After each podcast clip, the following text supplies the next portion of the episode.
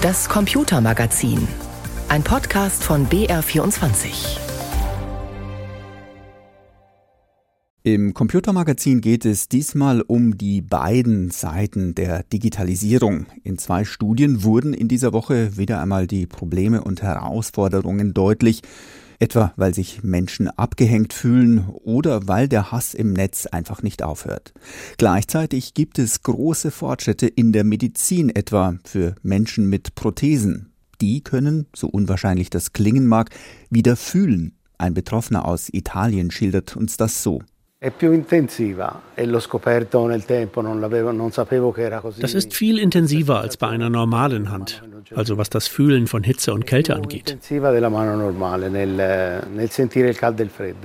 Und wir sprechen diesmal im Computermagazin auch über die KI ChatGPT, die nun ein Langzeitgedächtnis bekommen soll und über Supercomputer, die zum Beispiel zum Managen von Pandemien eine enorme Hilfe sind. Am Mikrofon begrüßt sie für die knappe nächste halbe Stunde Christian Sachsinger.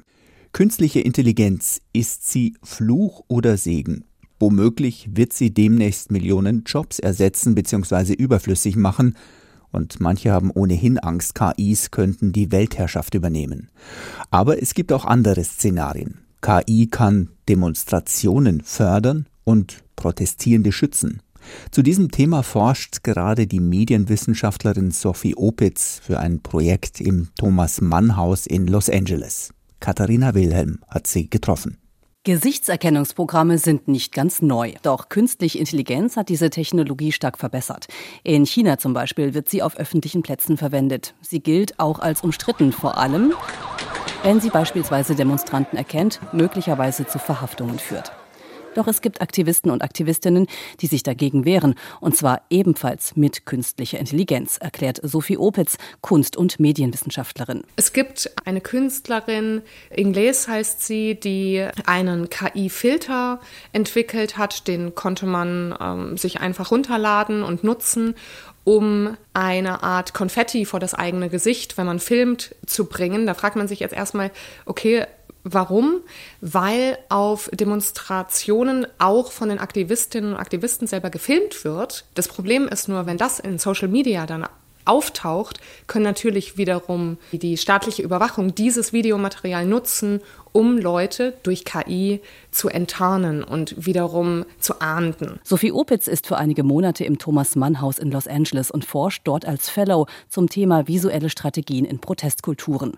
KI ist dabei ein Schwerpunkt, der natürlich sehr aktuell ist. Vor allem in Kalifornien, wo viele KI-Firmen ihren Sitz haben. Also ich habe mit Aktivistinnen und Aktivisten gesprochen, jetzt hier in Los Angeles mitunter mit Andrew Maximoff, der im Exil hier lebt und der eine Software entwickelt hat, mit der man Videomaterial von Polizeigewalt nutzen kann, um die vermummten Polizisten zu entlarven. Also der hat ähm, ein Tool, mit dem man Bilder der Leute findet und diese dann nutzen kann, um zu sagen, dieser Polizist, der eine Gewalttat gerade verübt hat gegen einen Demonstranten auf einer Demonstration, das ist der und derjenige. Künstliche Intelligenz wird also gegen künstliche Intelligenz eingesetzt. Aber nicht nur. Es gäbe auch Aktivistinnen, die Make-up-Tipps geben, mit denen Überwachungsprogramme zum Beispiel kaum noch Gesichter identifizieren können. Künstler und Aktivistinnen entlarvten auch die Schwachstellen von KI auf kreative Weise, erzählt Opitz. Beispielsweise fällt mir da Ari Melenciano ein, die eine sogenannte Computational Anthropology gemacht hat, in der sie ihr eigenes Porträt genommen hat und äh, in ein KI-Bild-generierendes Programm eingespeist hat und mit sogenannten Prompts, also mit Befehlen, Textbefehlen, überarbeitet hat. Und diese Textbefehle waren beispielsweise alt oder wild, klug, schwarz und die KI hat es dann verändert und was passiert ist, ist, dass unglaublich stereotypische Bilder dann entstanden sind und dann ist man natürlich schockiert und sagt, mein Gott, was macht die KI da? Die Künstlerin habe vor allem verdeutlicht, dass die KI ein Spiegel unserer Gesellschaft sei. Wenn man sich fragt, wieso KI unterrepräsentierte Gruppen nicht darstellt, dann liegt es daran, weil sie in unserer normalen visuellen Kultur unterrepräsentiert und nicht sichtbar sind. Müssen wir jetzt alle KI-Experten und Expertinnen werden? Nein, sagt Medienwissenschaftlerin Opitz. Aber zumindest zu verstehen, dass beispielsweise ein Bild, was eine KI generiert hat, keine Fotografie ist und auch nicht ein Abbild der Wirklichkeit, das müssen wir akzeptieren und gleichzeitig verstehen, und trotzdem ist es ein Produkt unserer Kultur, weil nämlich jedes Bild, was KI generiert, basiert auf Trainingsdatensätzen, die alles Fotos unserer Welt sind. Sagt Sophie Opitz, die zu Chancen und Nutzen von KI forscht, zum Beispiel wenn es darum geht, wie man Demonstranten und Demonstrantinnen unterstützen kann. Katharina Wilhelm hat mit der Medienwissenschaftlerin gesprochen. Das Internet verbindet, aber das Internet kann auch trennen. Da gibt es in den Kommentaren Beleidigungen, Bedrohungen und Hass. Wie verbreitet das ist und was Nutzerinnen und Nutzer unter Hass im Netz überhaupt verstehen, das hat eine neue Studie untersucht. Bundesfamilienministerin Lisa Paus hat sie diese Woche vorgestellt. Katharina Strass berichtet. Ein Großteil der Befragten empfindet das Internet als zunehmend hasserfüllt.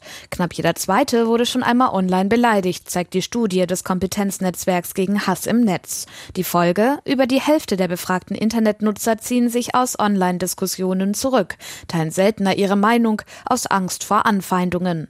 Eine Bedrohung für die Demokratie, sagt Bundesfamilienministerin Lisa Paus von den Grünen. Das unterläuft die Debattenkultur und unsere Demokratie hört nicht vor den Türen des digitalen Raumes auf. Online- und Offline-Welt bedingen einander. Aus digitalem Hass kann analoge Gewalt werden. Zur Zielscheibe von Hass im Netz werden laut Studie besonders bisexuelle und homosexuelle Menschen sowie Menschen mit sichtbarem Migrationshintergrund. Vor allem aber richtet sich der Online-Hass gegen junge Frauen, so Hanna Gleis vom Kompetenznetzwerk gegen Hass im Netz. Hass im Netz hat eine eindeutig frauenfeindliche Dimension. Fast jede zweite junge Frau hat schon ungefragt ein Nacktfoto im Internet zugeschickt bekommen. Und jede fünfte junge Frau wurde schon im Internet sexuell belästigt. Das hat Folgen auch im Analogen. Betroffene ziehen sich sozial zurück, kämpfen mit psychischen Beschwerden und gehen seltener online. Gerade häufig angefeindete Gruppen im Netz könnten so nach und nach verstummen, befürchtet die Mitherausgeberin der Studie Annalena von Hodenberg. Sie fordert mehr Gelder zur Stärkung der Zivilgesellschaft. Aber wir müssen auch an diese Plattform ran. Denn es kann nicht sein, dass in den öffentlichen Räumen, in denen wir unsere wichtigsten politischen Debatten führen, immer nur Inhalte den meisten Menschen angezeigt werden und viral gehen, die besonders polarisierend sind. Eine Antwort darauf könnte das neue EU-Gesetz über digitale Dienste, der Digital Services Act, sein. Darin ist geregelt, dass große Online-Plattformen und Suchmaschinen besondere Sorgfaltsanforderungen einhalten müssen. Außerdem sollen illegale Inhalte schneller entfernt werden. Allerdings hat die Bundesregierung die Vorgaben noch nicht in nationales Recht umgesetzt. Innenministerin Nancy Faeser, SPD, fordert, die neuen Instrumente müssten jetzt konsequent durchgesetzt werden. Wir werden weiterhin für die Löschung von Kanälen und Inhalten sorgen, über die wirklich widerliche Hetze verbreitet werden. Die immer neuen Wellen des Hasses im Netz müssen wir dringend stoppen. Und das ist notwendig, damit der laute Hass nicht weiter zu einem leisen Rückzug der demokratischen Vielfalt im Internet führt. Die Entwicklungen im Netz kann man so nicht weiterlaufen lassen. Zu diesem Schluss kommt eine Studie, die im Auftrag des Bundesfamilienministeriums erstellt worden ist. Und es gibt noch eine aktuelle Untersuchung, diesmal zur Digitalisierung allgemein. Die Initiative D21, das ist ein branchenübergreifendes Netzwerk von rund 200 Unternehmen und Institutionen und von politischen Partnern aus Bund, Ländern und Kommunen. Die Organisation stellt regelmäßig ihren Digitalindex vor. Eines der Ergebnisse diesmal Deutschland ist im internationalen Vergleich nur Mittelmaß Vielen Menschen ist es aber auch so schon zu viel. Felix Linke. Nur noch eine knappe Mehrheit von 53 Prozent hat eine positive Einstellung zur Digitalisierung. Das zeigt der Index der D21-Initiative für 2023. Zwei Jahre zuvor waren es noch 59 Prozent der Befragten, die glaubten, dass sie persönlich davon profitieren. Doch die Digitalisierung sei kein Selbstzweck, sie trage maßgeblich dazu bei, dass Deutschland ein starker Wirtschaftsstandort bleibt, sagte Franziska Brandner vom Bundeswirtschaftsministerium. Die Politik dürfe die neue digitale Spaltung nicht ignorieren, wonach die Ablehnung größer wird, sagte Dena Sophie Müller, Geschäftsführerin von D21. Wer nicht ausgegrenzt werden will, sollte dem unumgänglichen Wandel positiv begegnen und sich anpassen. Das werde immer mehr zur Voraussetzung für die gesellschaftliche Teilhabe, so Müller. Der Index zeige auf, dass gerade Menschen mit niedriger formaler Bildung und geringem Einkommen unterdurchschnittlich gut für die digitale Welt gewappnet sind und sich häufiger überfordert fühlen. Als Gegenbeispiel wäre die KI-Anwendung ChatGPT zu nennen, die gleich im ersten Jahr von fast jedem Fünften genutzt wurde, zur Erstellung von Texten, zum kreativen Schreiben oder als Suchmaschine zur Beschaffung von Informationen. Der D21-Index belegt einen Trend, wonach sich immer mehr Menschen hierzulande durch die Digitalisierung ausgegrenzt fühlen. Sie hören das Computermagazin mit Christian Sachsinger am Mikrofon. ChatGPT ist gerade ja im Beitrag schon als Begriff gefallen.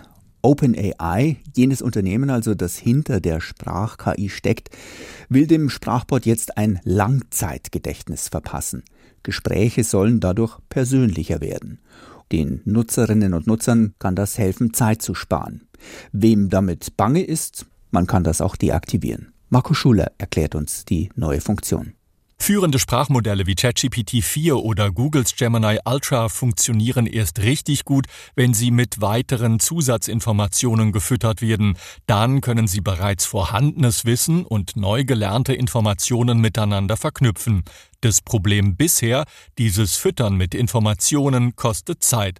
OpenAI hier in San Francisco rollt zurzeit für seine zahlende Kundschaft nun eine Memory-Funktion aus. Der Vorteil, das ChatGPT Brain merkt sich die Eigenheiten seines Benutzers.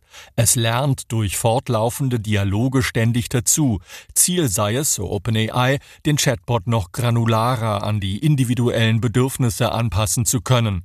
Eröffnet man eine neue Konversation, steht das zuvor erworbene Wissen zur Verfügung. Diese Funktion ist zurzeit auf persönliche Details beschränkt, könnte aber im Laufe der Zeit weiter ausgebaut werden.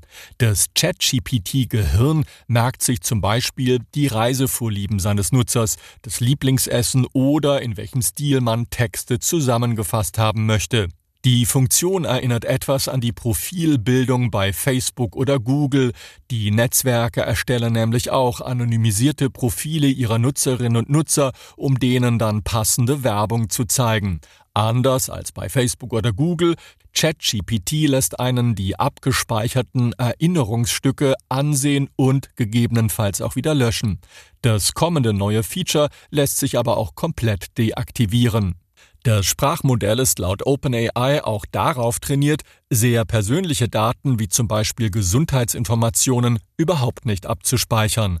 Eine KI mit partiellem Langzeitgedächtnis, das sich nach Wunsch auch ausknipsen lässt. Die Uni Stuttgart bekommt zwei neue Supercomputer. Das ist erstmal eine nur simple Nachrichtenmeldung, wenngleich eine gute. Jeder neue Rechner ist besser als der alte und natürlich viel schneller.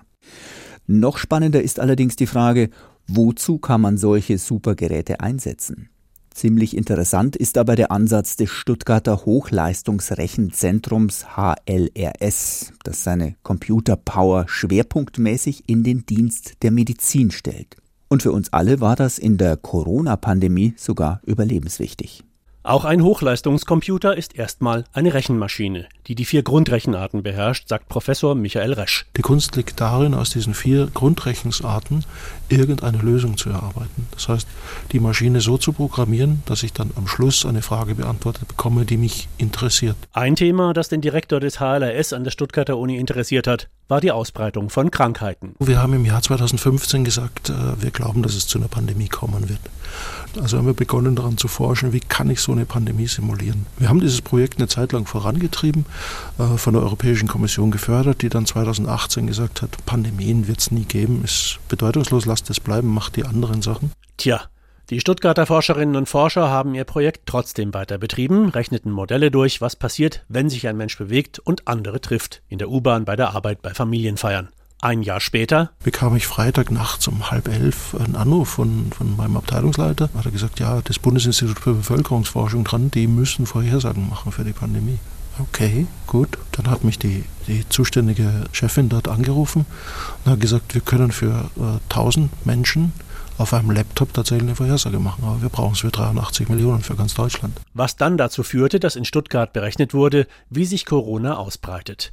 Diese Berechnungen dienten als bundesweite Grundlage für politische Entscheidungen zur Kontaktminimierung was also unabhängig von Härte und Popularität von Maßnahmen wie Lockdown oder Maskenpflicht passieren muss, damit weiter genügend Intensivbetten zur Verfügung stehen. Und wir waren immer sehr genau. Ja.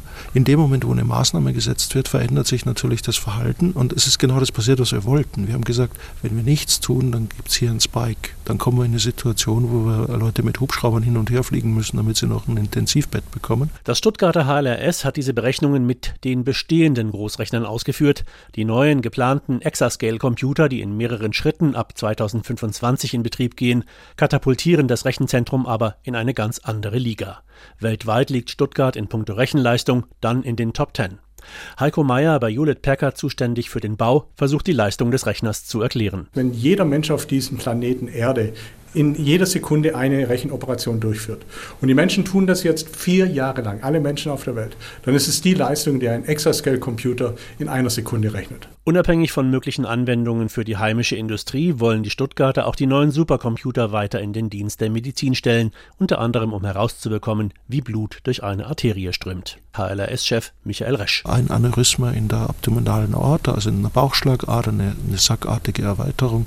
Da die Frage, wann, wann platzt es? Kann ich das vorausberechnen? Kann ich, kann ich ein CT des Patienten nehmen, aus dem CT, das ja zweidimensionale Bilder sind, quasi meine dreidimensionale Arterie rekonstruieren? Konzentrieren und dann versuchen zu berechnen, was macht das Ding tatsächlich. Kann ich das?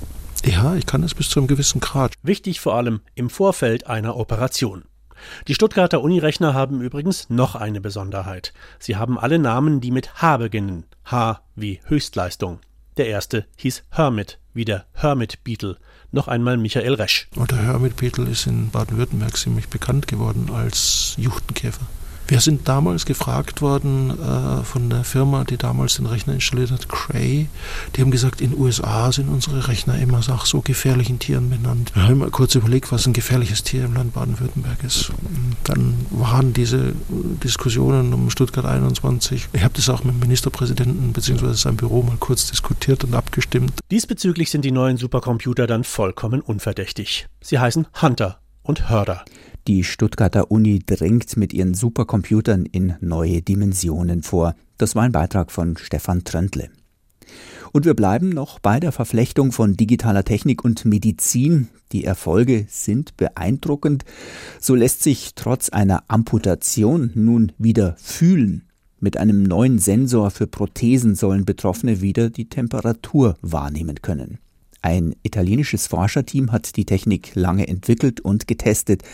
Jetzt konnte erstmals ein Betroffener den Sensor ausprobieren. Mit Erfolg. Pascal Kiss.